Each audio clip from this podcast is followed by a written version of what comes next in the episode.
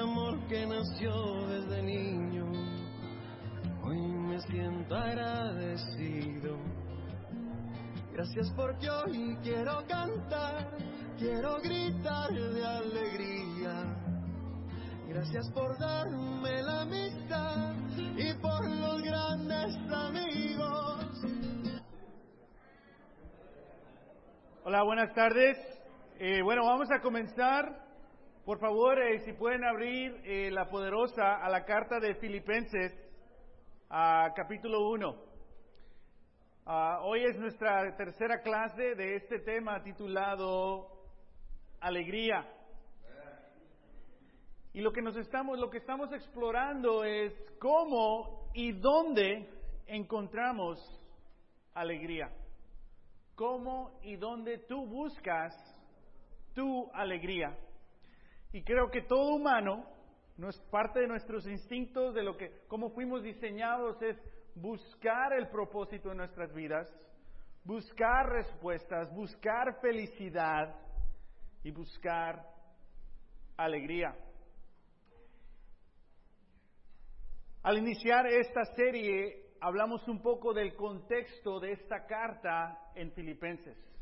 Parte de nuestra meta como uh, iglesia, el mensaje es explorar y entender con más claridad la palabra de Dios. Y hablamos en contexto de esta carta de Filipenses. Hablamos quién la escribió, a quién se las escribió y por qué la escribió. Y entendimos que fue Pablo que escribió esta carta y se la escribe a la iglesia en Filipos y se les escribió como respuesta, como un agradecimiento por la ofrenda que la iglesia le había dado a Pablo, pero también Pablo utilizó esa oportunidad para animarlos a, que continúen en la fe. Eh, si puedes, si quieres saber más sobre esto, puedes escuchar nuestras eh, las, las clases en nuestro sitio de web, el mensaje.us, US, y ahí está la clase número uno y la clase número dos. Estudiamos en contexto lo importante que es entender eh, la cultura que es en Roma. Que en Roma había esta alabanza, eh, este agradecimiento, chariz, al emperador. Y el decir que Jesús es el Señor era un riesgo total, porque estás diciendo que César no es el eh, Señor, pero que Jesús es el Señor y económicamente y socialmente te pone totalmente opuesto a tu comunidad. Que ellos están enfocados en decir que César es el emperador, el rey, el Señor. Y sin embargo el cristiano está diciendo lo opuesto. Y se ven ellos como traicioneros, como traidores a la comunidad romana y también se ven ellos como mal agradecidos, no darle el agradecimiento que, que se merece César por establecer esta sociedad y estas oportunidades que tenemos en esta sociedad. Entonces, ser un cristiano durante este, este tiempo era un reto, uh, era difícil, había muchísimos obstáculos, había muchas cosas que te podían quitar la alegría. Sin embargo, uno de los temas de esta carta es Pablo diciéndoles que, que vivan alegres en Cristo, que tengan, que tengan alegría en Cristo. ¿Y sabes dónde está Pablo? Hablando de alegría. Él está encarcelado en Roma. No sabe él si estos son sus últimos días y si el juicio final va a ser su muerte o si lo van a dejar libre. Y nos hicimos la pregunta, ¿cómo y dónde buscas tú la alegría? Y encontramos que a través de estas escrituras esta es la definición de alegría. La alegría se encuentra en una relación con Jesucristo. No en conocer, no en saber, pero en una relación con Jesucristo. Y en un estilo de vida que avanza su mensaje. Y para mí personalmente el estilo de vida de avanzar su mensaje, por muchas veces puedo encontrar eso como mi alegría, más que mi relación con Jesús. Y esa no es una alegría, pero la alegría son ambas. Es una relación con Jesús y un estilo de vida que avanza su mensaje. Amén. Entonces la primera clase fue de anhelo. Y la pregunta que nos hicimos en la primera carta es, ¿tus circunstancias influyen o determinan tu alegría? Y entendimos que para todos nosotros nuestras circunstancias nos influyen en nuestra alegría. Entre más difícil, más problemas tenemos, más limitaciones tenemos, menos alegría tenemos. Y nos pusimos de acuerdo que, bueno, tratar de manejar estas cosas para que no tengan tanto peso en nuestras vidas, pero entendimos de que cuando se arreglen esas cosas, no significa que vamos a encontrar la alegría. Entonces, muchas personas, como vimos una interview ahí de Tom Brady, que ha logrado todo, sin embargo, todavía él está buscando la alegría. Y muchas cosas que lo que él tiene y lo que él ha obtenido nosotros anhelamos, sin embargo, el que ya las logró no tiene alegría. Y esas cosas nos influyen y siempre nos van a influir, pero tenemos que tener cuidado que no determinen nuestra alegría. Dejar que Cristo determine nuestras alegrías. Y sí, hay que hacer todo lo posible para mejorar nuestras circunstancias. Ah, amén, no ignorar eso. El anhelo de conocerlo y hacerlo conocer fue esa clase. Después hablamos de amistades. Y nos hicimos la pregunta, ¿en qué están basadas tus amistades?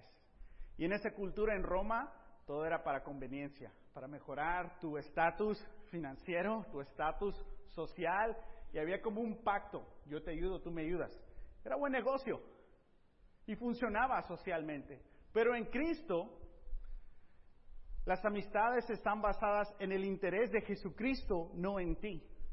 Y era totalmente diferente tener amistades en Cristo después de haber crecido en una sociedad romana.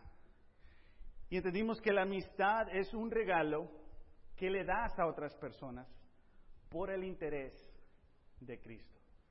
Pero la mayoría de nosotros, en vez de regalamos esa amistad por el interés que se nos da. O perdemos una amistad porque nos trataron mal. Todo está determinado en nosotros, pero en Cristo las amistades están basadas en Cristo y son un regalo que solo tú puedes darle a otra persona. Y hoy, angustia. ¿Qué te causa angustia? ¿Y cómo te roba la alegría? Para ti, ¿qué en tu vida ahorita te causa angustia? ¿Y cómo te roba tu alegría? Eso es lo que vamos a explorar hoy. La definición de angustia es esto, un temor opresivo sin causa precisa. Es decir, que no sabes por qué te sientes así, pero te sientes mal. Y sientes una presión o sientes un, un temor, pero no sabes de dónde viene. No sabes de quién es la culpa. Y entonces sentimos esta angustia. Esta semana yo sentí angustia. Me imagino que tú, como ser humano, sentiste angustia. Y en veces sabemos de dónde viene, pero la angustia en general no sabemos necesariamente de dónde viene, pero hace daño. ¿Qué nos hace? Nos roba nuestra alegría y muchas veces nos puede robar nuestra seguridad en Cristo. Amén. Y hoy vamos a leer ahorita en Filipenses capítulo 1, todavía estamos en número 1, clase, el capítulo número 1, en las angustias que tenía Pablo. Y vamos a ver cómo Pablo manejó esas angustias para poder imitar lo que hizo Pablo. Pero más, mejor aún, poder uh, perseguir, poder uh, anhelar esa relación que Pablo tenía con Jesús. Para que nuestra alegría esté basada en nuestra relación con Jesús, no en nuestras circunstancias, no en lo que otros nos den o no nos den, uh, amén, o no en nuestras angustias, pero que estén en Jesucristo. ¿Quién de aquí quiere tener más alegría en su vida? El que diga que no es porque estás atrapado en la angustia. Otras, otras palabras que describen angustia son estas, tristeza, inquietud, preocupación, ansia, aflicción, malestar, tormento, desesperación, desconsuelo. Ya que estamos todos desanimados, uh, hacernos esta pregunta otra vez. ¿Qué te causa angustia? ¿Y cómo te roba tu alegría? Tenemos que proteger nuestra alegría, porque nuestra alegría está en nuestra relación con Dios. Entonces tenemos que proteger nuestra relación con Dios y aceptar ese amor que Jesús nos da diario para que no seamos atrapados por la angustia. Amén. Y este es el único punto de hoy. En Cristo, la angustia no domina. El amor de Cristo determina. En Cristo la angustia no domina. El amor de Cristo determina. No dejar que la angustia determine cómo te sientes, pero dejar que el amor que Dios tiene por ti determine cómo te sientes. Y en Cristo no es que no vas a tener angustia, vas a tener angustias, pero no dejes que domine. Y a través de Jesús esas angustias no dominan. Dejamos que el amor que Dios tiene por nosotros determine nuestra alegría y cómo nos sentimos. Vamos a ver estas escrituras rápidamente para entender las angustias de Pablo. Pablo está encarcelado, ya pasaron 10 años de que ha plantado esta iglesia. Él, ama a esta iglesia profundamente. Muchísimos amigos están ahí. Hace una semana hablamos cómo lo describió a todos. A todos ustedes los recuerdo, los amo, oro por todos ustedes. Y él está en la cárcel. Pero vamos a ver cosas que están pasando en la iglesia y cosas que continúan pasando en la sociedad que fácilmente a Pablo podrían desanimarlo. Vamos a Filipenses, capítulo 1, versículo 12 al 30. Acompáñame por favor a leer las escrituras. Lo voy a leer yo y tú puedes continuar a leer ahí con tus ojos. Hermanos, quiero que sepan que en realidad lo que me ha pasado ha contribuido al avance del Evangelio.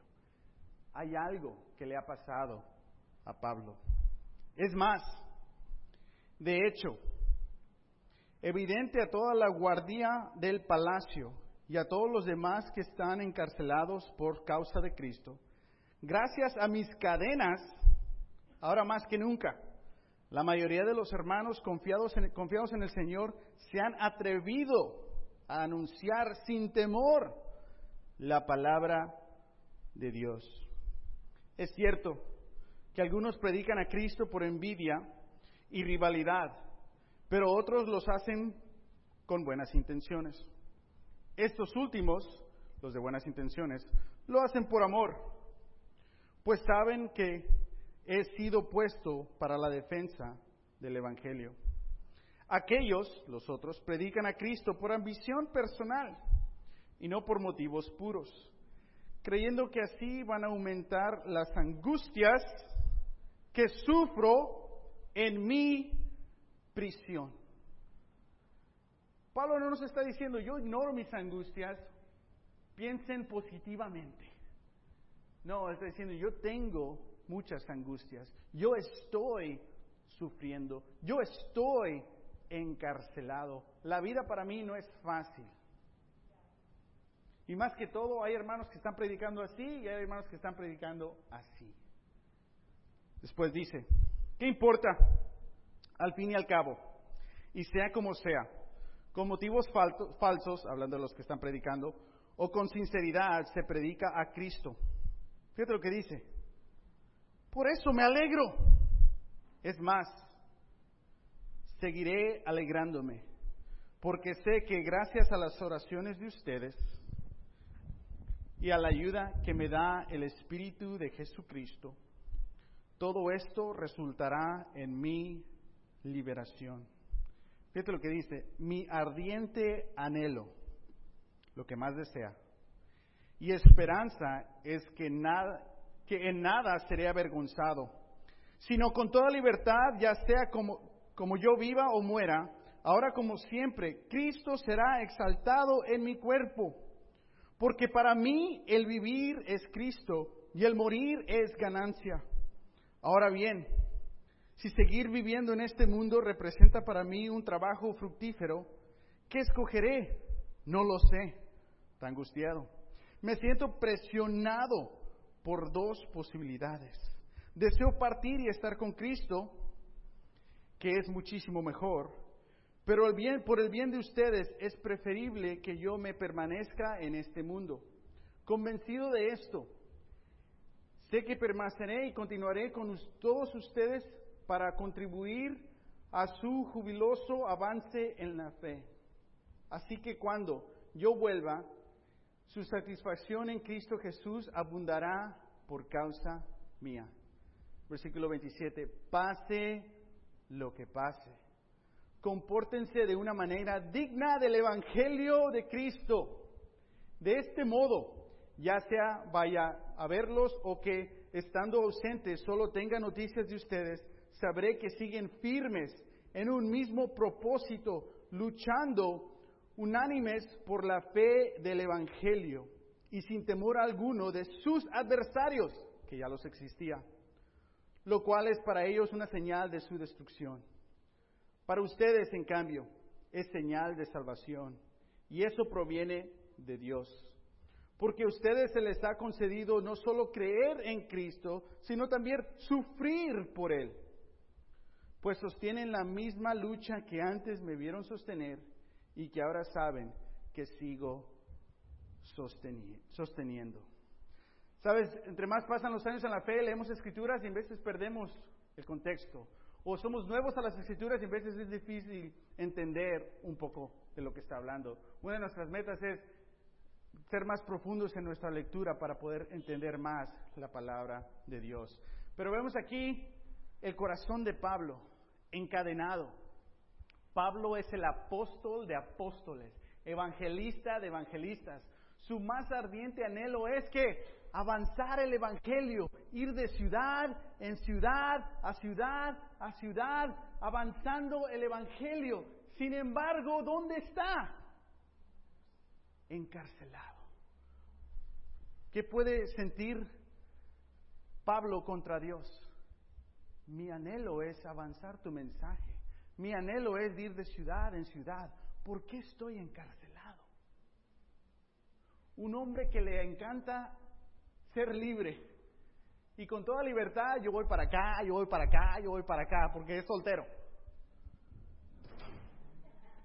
Y a los solteros les encanta la libertad. Sí, me quiero casar, pero mi libertad. Y este hombre ahora está encarcelado. ¿Qué puede sentir contra Dios? ¿Qué tentaciones puede tener? Y ahora está en la cárcel.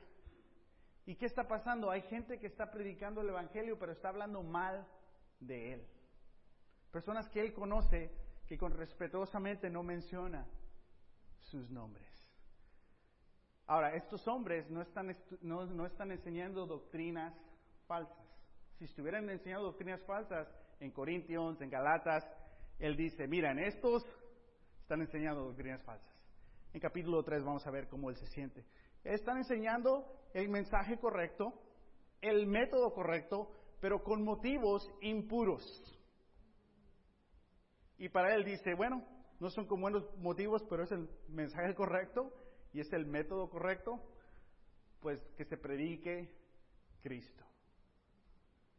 Y después él continúa diciéndonos que siente presión, que estas dos posibilidades le causan una presión. Una posibilidad es me muero y pues gano, estoy con Cristo finalmente, y si me quedo vivo pues los puedo servir y animar un poquito más. Y nosotros a la distancia podemos verlo, bueno, pues sí, que bueno, pero imagínate si tú eras Pablo, que hasta algo bueno, opción buena, opción mejor y opción buena, pero eso también le causaba presión. En tu vida ahorita, ¿qué te está causando presión? ¿Qué posibilidades en tu vida están causando presión? En tu matrimonio, en tus finanzas, en tu carrera, en tus relaciones, en tus amistades. ¿Qué posibilidades causan presión en tu vida? Y cómo manejas tú esas presiones. Vemos que Pablo maneja esas presiones con Cristo en mente. Maneja esas presiones con, la perspectiva de que Jesús lo ama profundamente. De que su, de que su alegría no está basada en las circunstancias, las cadenas, los hermanos con falsos motivos, las persecuciones, su, su, lo que él anhela no se está cumpliendo. No es que está ignorando esas cosas, pero se está enfocando en su relación con Jesús, en lo, en lo mucho que Jesús lo ama. Y él ve cómo Dios, a través del Espíritu de Jesucristo, lo sigue animando. Y muchas veces para mí, siento tanta presión que no veo cómo Jesús me anima. No escucho cómo me está ayudando Dios. Y veo a otras personas prosperar y puedo sentirme, ¿por qué ellos y yo no? Sin embargo, Pablo, todo lo contrario. Oh, qué bueno. Están hablando malo de mí, pero les está ayudando a ustedes. Qué chévere. Quisiera estar con ustedes, pero aquí estoy. ¿Está triste? Sí. ¿Pero está alegre? Sí. Y muchas veces no queremos ser tristes, solo queremos estar felices. Pero en Cristo puedes estar triste y alegre. Porque tus circunstancias no deben determinar tu alegría. Influyen, influyen, pero no deberían de determinar. No dejes que la angustia determine tu felicidad. Amén. Fíjate lo que dice. Una de las angustias que todos vivimos más en nuestras vidas es esta. Hay muchas angustias, ¿no? Pero vamos a hablar de una, la desilusión. Para todos nosotros, y entre más pasan los años y más maduro llegas tú aquí a la vida, más desilusiones tenemos en nuestras vidas. Y las mayoría de las heridas que tenemos en nuestras vidas desde niños fueron la desilusión. Inician en nuestra familia. Tenemos la ilusión de que mis papás, teníamos la ilusión de que mis amigos, tenemos la ilusión de que mi educación, la ilusión de cuando yo sea grande. Y muchas veces lo que las expectativas que teníamos no se lograron y ahora tenemos desilusión. La, definición de desilusión es desengaño, decepción, impresión que se experimenta cuando alguna cosa no responde a las expectativas que se habían creado. Tú tienes un sueño, tú tienes una idea. Mi vida va a ser así, yo voy a ser así. Y de niños éramos todos como profetas, ¿no? Yo cuando sea grande voy a ser... Y nos encantaba soñar. Pero sin embargo hay tantas desilusiones en nuestras vidas, que muchos de nosotros en veces nos sentimos atrapados y en veces determinan nuestra fe. ¿Por qué? No quiero tener fe en Dios porque no sé si Él me va a quedar mal y luego me voy a enojar con Él. Mejor no le pido. Mejor calladito. Y yo he decepcionado tanto a Dios con mis pecados que mejor no le pido nada porque no me merezco nada.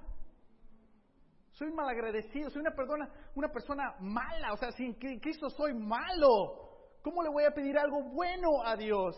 Me merezco lo que me merezco. Ah.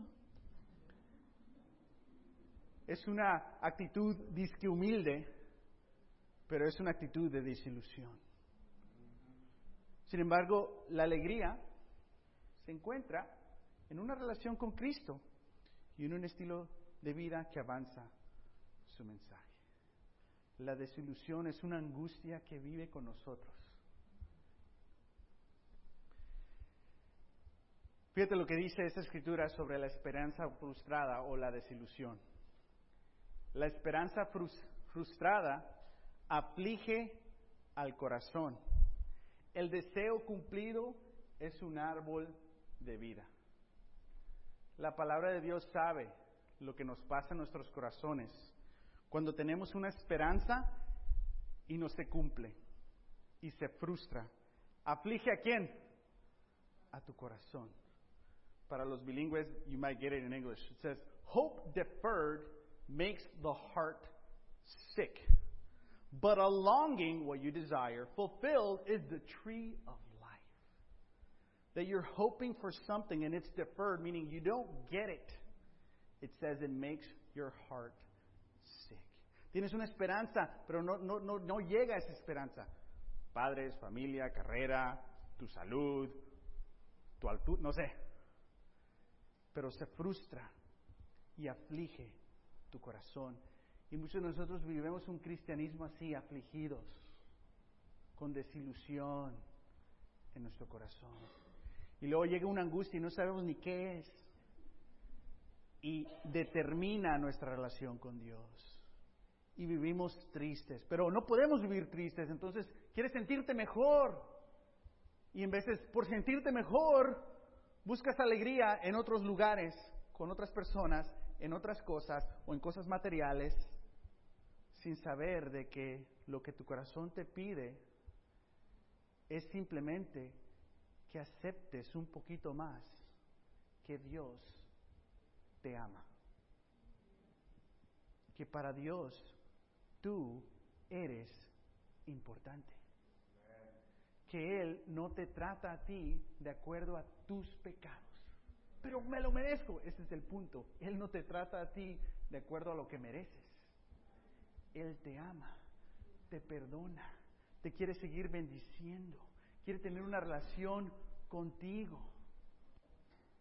Ese es el Dios que dice, ven, vamos a ser alegres, descubre este amor que yo tengo por ti. Pero ese corazón afligido, sin saber, sin querer queriendo, nos distancia de Dios. Y lo peor es cuando ves las escrituras y te sientes más condenado, ¿no? y lo hablas con un hermano y te dice, no, es que estás en pecado, arrepiéntete. afligido tras afligido tras afligido. A lo mejor es cierto, pero todavía Dios te ama. Amén. Entonces, ¿qué angustias tienes? ¿Qué te causa angustia? ¿Y cómo te roba tu alegría? En Cristo la angustia no nos domina. El amor de Cristo determina. No dejes que tus pecados, no dejes que tu pasado, no dejes que tus desilusiones determinen el amor que Dios tiene para ti. No tienes ese derecho. No tienes el derecho de decir, es que Dios me ama así. No. Él determina el amor que tiene para ti. Tal vez otras personas no te quisieron lo que te merecías. Tal vez otras personas te traicionaron. Pero Jesús no es esas otras personas. Y creo que eso es lo que le da fuerzas a Pablo, que está ahí encadenado, pero él sabe, esto es por causa de Cristo, porque este mundo no acepta a Cristo y traiciona a Cristo, pero Jesús no me traiciona es las personas que no entienden o no saben o malinterpretan a Jesús que me lastiman por Cristo, pero no es Cristo el que me lastima. Lo fácil para él sería, ok, si seguir a Cristo me lastima, pues, hey, César es el Señor, avísale a tus jefes y ya sé dónde se, se, se juntan todos.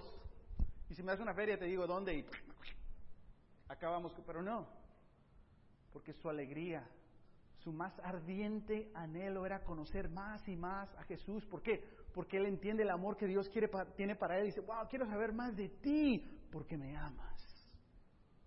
Y sí, estoy encadenado por tu causa, pero tu causa es buena, es excelente, es para salvación a otras personas. ¿Cómo voy a tenerle envidia a estas personas que prosperan cuando tú las amas? como me amas a mí. Esa es la perspectiva de Pablo. Esa era la angustia más grande y hay dos más pequeñas. Vamos a Filipenses capítulo 3. Perdón, capítulo 2. Filipenses capítulo 2, versículo 25. Dice, ahora bien, creo que es necesario enviarles de vuelta a Epafrodito. ¿Quién es este? Le decían el Frodito. Dice mi hermano, colaborador y compañero de lucha, amistades, a quien ustedes han enviado para atenderme en mis necesidades. ¿Tienen necesidades? Sí. Y la iglesia le manda a este hermano con una ofrenda financiera, con apoyo, con un reporte de cómo van las cosas en la iglesia. Versículo 26. Él los extraña mucho a todos y está afligido, angustia, porque ustedes se enteraron de que estaba enfermo. En efecto, estuvo enfermo y al borde de la muerte. Fíjate lo que dice Pablo. Pero Dios se compadeció de él, y no solo de él, sino también de mí, para no añadir tristeza a mi tristeza. Pablo está diciendo, sí, estoy bien animado, pero estoy bien triste. Y ya menos se moría este hermano, pero Dios se compadeció de él, pero no solo de él, pero también de mí, para que Dios no añade tristeza a mi tristeza. O sea, ¿qué es eso? Es que ponerle ketchup a tu ketchup. Tristeza a mi tristeza. Hay tristezas en el cristianismo. Hay circunstancias que influyen en nuestra alegría, pero no deberían de determinar nuestra alegría. Y cuando las cosas no pasan de acuerdo a como tú las quieres que pasan, eso no indica que Dios no te ama. Eso no indica que hay ciertos pecados en tu vida y Dios te está poniendo a prueba o, o en veces pasan porque pasan. Pero eso no cambia el amor que Dios tiene para ti. No dejes que las circunstancias de tu vida determinen el amor que Dios tiene para ti. Amén. Y Pablo dice, Dios me ama y cada bendición la estoy contando. y aquí el profodito que no se murió, le decían el dito. Y ahí está el hermano. Y ese hermano también vemos la espiritualidad de él, que dice, y ya se enteraron que estoy enfermo, se van a preocupar. Oye, te estás muriendo y te estás preocupado por cómo van a pensar de ti. Estos hermanos eran, eran espirituales, estaban cercas a Dios. ¿Por qué? Por su relación con Jesucristo y un estilo de vida que avanza su mensaje. Porque vivían para algo mucho más importante y eterno que sus vidas. Pero entendían que sus vidas eran importantes. Pero lo mejor era lo eterno. Y tenían ese balance de tener una perspectiva eterna y ser sumamente responsables en sus vidas. Tenían ese balance perfecto. Históricamente no vemos este balance, ¿no? Eres acá, no me preocupo de nada, con fe voy a comer. Oye hermano, no pagaste la renta, no fue tu trabajo. Un, un extremo, ¿no? Oh, preocupado, es que ¿Qué? ¿Dios me va a pagar la renta? ¿O qué? Vivimos en un, una, donde no deberíamos de vivir mentalmente. Oh, yo quiero ser como Pablo. Puede ser como Pablo. Porque todos podemos y tenemos acceso a una relación con Jesucristo. Y Él te ama y te desea a ti. No porque lo que vas a hacer para Él, pero lo que Él va a hacer para ti. Otro aflicción, Filipenses capítulo 4, para que vean que toda iglesia es normal aquí. Había dos hermanas que se habían peleado. No sé si pasa. Versículo 2, capítulo 4 dice, ruego a Evodía y también a Sintique que se pongan de acuerdo en el Señor y a ti, mi fiel compañero, te pido que ayudes a estas mujeres que han luchado a mi lado en la obra del Evangelio, junto con Clemente y los demás colaboradores míos, cuyos nombres están en el libro de la vida. Además de estar en la cárcel, además de que llegan predicadores falsos, de que llega persecución externa y interna, dos hermanas se están peleando. Imagínate, tú estás encadenado y estas hermanas allá peleándose. ¿Qué vas a sentir tú? Oh, ¿cómo? Yo ya no lo voy a discipular. No, dice, no, no, diles que se ayuden. Porque ambas son hermanas en Cristo. Y las respeto a las dos. Y le dice a otro hermano, hermano, ayúdales. Porque en veces necesitas ayuda extra. Porque no debe haber problemas donde no te hablas bien con alguien en Cristo. Jesús murió por tu unidad, por este amor, por estas amistades. No tienes el derecho de malespreciar la gracia y el amor que Dios tiene. Y lo vemos en la clase de, de amistades. Amén. Y después de que Pablo expresa estos puntos de angustia, él concluye con estas frases tres veces en el libro de Filipenses. En Filipenses 2.18 dice, alégrense cuando las cosas pasen como tú quieres que pasen. No, alégrense siempre en el Señor, no en el resultado, no en que recibiste lo que pediste, no en que le pasó algo a alguien pero a ti no. Alégrense siempre en el Señor. Y después dice, pase lo que pase, compórtense de una vida digna al Evangelio. Pase lo que pase. Dice, alégrense siempre en el Señor. Insisto, alégrense.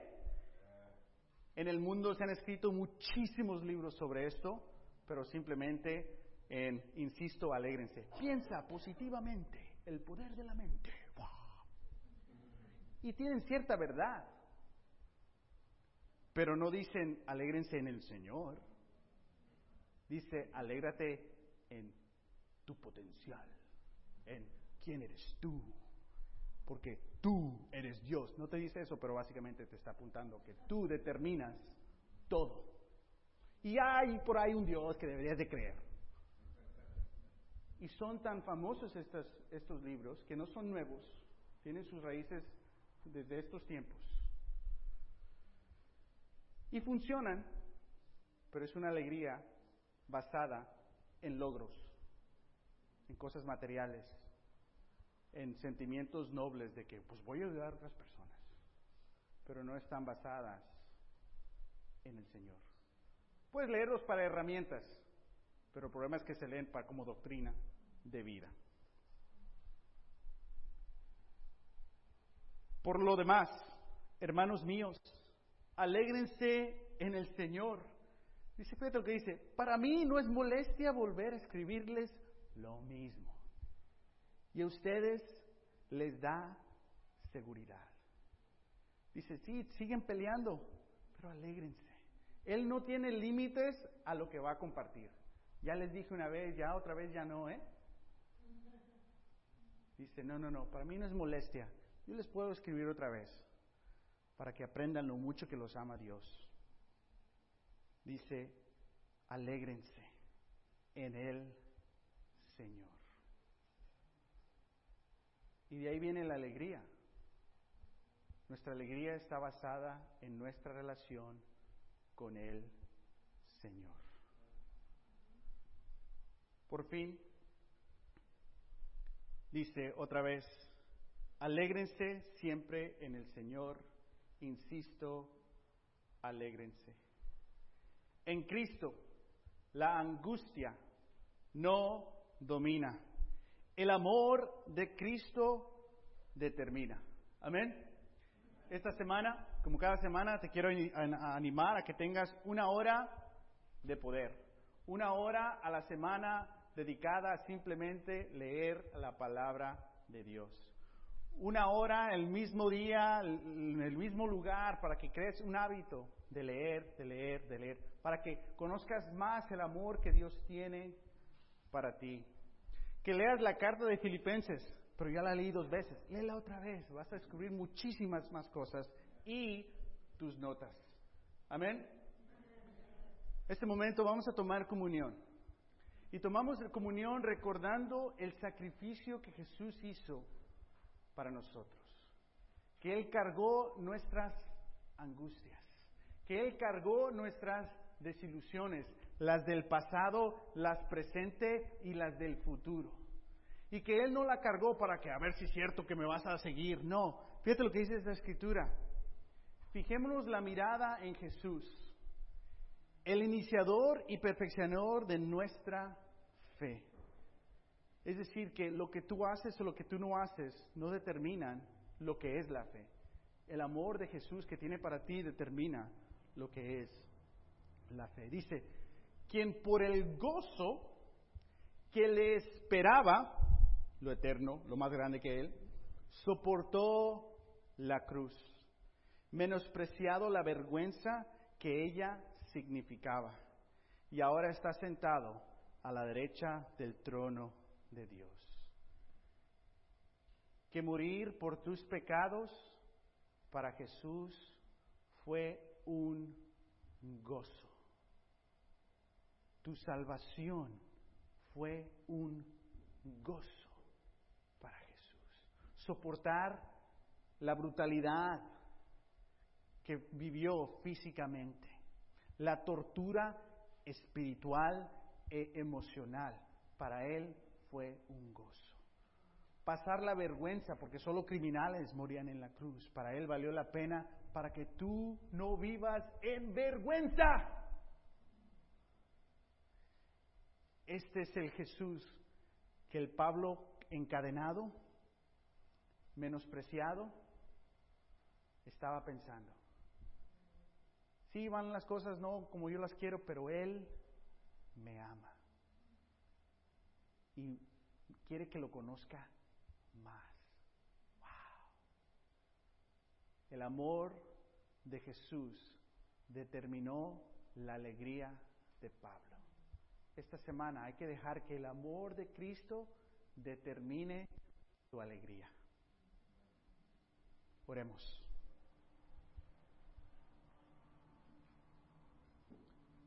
Padre, gracias. Gracias por tu amor por nosotros, por tu amor por todo el mundo, Padre. Padre, nosotros pensamos en nosotros mismos y juzgamos a otros pero tú piensas en todos nosotros y no nos juzgas, nos amas. Gracias, Padre, que a través de tu sacrificio, Padre, a través de tu, la tortura de tu Hijo, podemos recibir esta esperanza, podemos vivir esta alegría y esta relación contigo. Padre, escuchamos tu palabra y queremos acercarnos a ti, Padre para aceptar más y más el amor y el anhelo que tú tienes para nosotros, para también nosotros tener un amor y un anhelo por ti y el avance de tu mensaje, Padre.